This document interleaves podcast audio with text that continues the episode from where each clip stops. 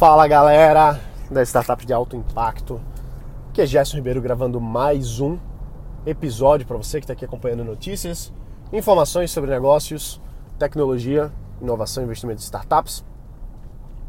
O tema de hoje também foram foi uma várias perguntas, né? Assim, uh, uh, tem, tem algumas perguntas que se repetem muito e vez por outra eu trago para cá e respondo. E às vezes eu já respondi, mas vale a pena responder de novo de outra forma. E uma pergunta que eu recebi esses dias foi sobre sócios. Como encontrar sócios? É, se eu quero ser teu, quer ser meu sócio, coisas do tipo assim. Então, primeira primeira coisa de tudo, né? Assim, é, o que é uma empresa? Uma empresa é uma sociedade. Pode ser uma sociedade empresarial limitada, pode ser uma, uma empresa individual. Uh, mas enfim, é, o, termo que a gente usa é sociedade, né? Sociedade anônima e tal. Então a gente tem os sócios, mesmo que a gente não tenha, seja só você. Mas no, no geral, assim, é, é mais comum a gente empreender com, com mais alguém. Né? É mais comum tem benefícios também por conta disso, né? Inclusive até teoricamente, vou botar um teoricamente bem grande aí, de proteção do, do empresário por ser uma empresa de sociedade limitada, por exemplo, sociedade anônima, é, enfim. Mas vamos lá, falar sobre o sócio em si. Gerson, como é que eu encontro o sócio? Como é que eu. Como é que deve ser a. Qual o percentual de cada um e tal? Todas essas perguntas. Vamos, vamos respondendo aqui e vai aparecendo mais coisas, eu vou falando mais. Primeiro de tudo, Sociedade é um casamento. Literalmente, assim, literalmente. Você está dividindo tudo com aquela pessoa. Depois que abriu, não sai mais. Claro que existe o acordo de sócios, existe o acordo de cotistas. Tudo isso aí é super importante fazer com um advogado que seja especializado. Mas, via de regra, entrou, é muito mais difícil de sair. Uma sociedade não é uma parceria comercial é, é muito mais complicado que isso, assim, é muito mais é, escrito na pedra que isso. Mais uma vez, reitero, e claro que existe o, os acordos e tudo, que isso aí vai reger a forma de trabalho, vai reger direitos e deveres e tudo mais. Mas eu quero que você entenda a complexidade do negócio. Então, para você encontrar uma pessoa que, que trabalhe com você, primeiro de tudo é uma questão de confiança. Estava conversando com uma amiga minha empresária que teve um grande problema com o sócio. Acabaram a empresa, enfim, a empresa acabou é, quebrando mesmo, assim, por uma questão de, de, de solução dos sócios. Inclusive, se eu não me engano, não lembro agora números exatos, mas o CB Insights, que eles fazem pesquisas é, muito interessantes sobre o mercado de startups, eu lembro que tinha uma notícia falando, um, dos reportes deles, falando sobre a causa da quebra das empresas. E uma, uma das maiores causas era justamente desacordo entre os sócios, desacordo entre, entre os fundadores. Porque a pior coisa do mundo é você tocar um negócio que duas ou mais pessoas não estão concordando com, com as ações, com as atitudes. É muito estressante, bicho. É, é, você, é muito, muito frustrante, muito frustrante. Eu passei por isso algumas vezes e assim, teve uma época que realmente era muito frustrante. Assim, toda reunião dos sócios, meu Deus, assim, a gente discutia sexo dos anjos, assim, era eram coisas que não andava, eu sentia como se estivesse dando murro em ponta de faca, né? Uma excelente comparação, batendo a cabeça na parede, é outra ótima comparação, porque era isso que, que sentia mesmo.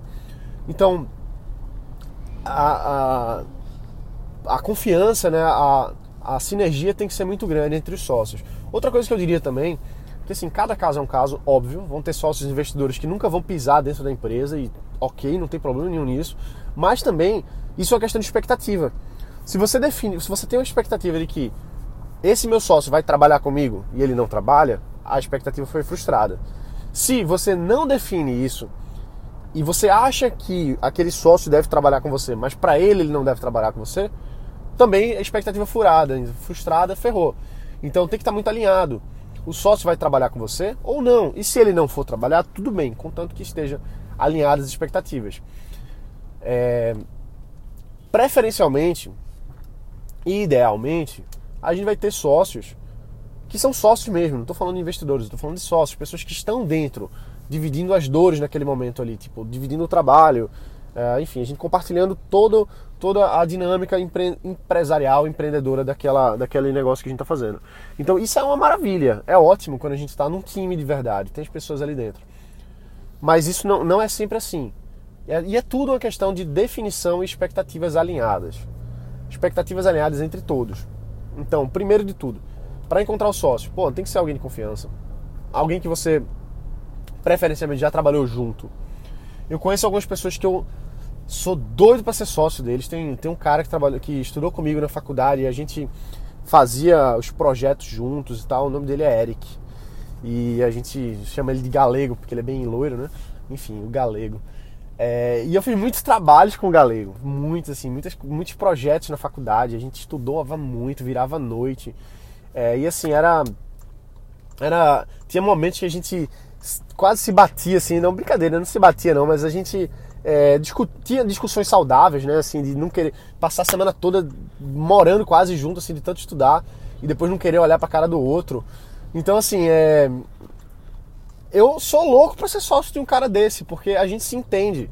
Depois de anos de faculdade, depois de anos da gente aprendendo a trabalhar em equipe, a gente gostando do, da, do, do trabalho um do outro, eu eu digo pra você, tipo, é um nas pessoas do mundo que eu conheço, seria um dos caras que eu mais gostaria de começar um negócio.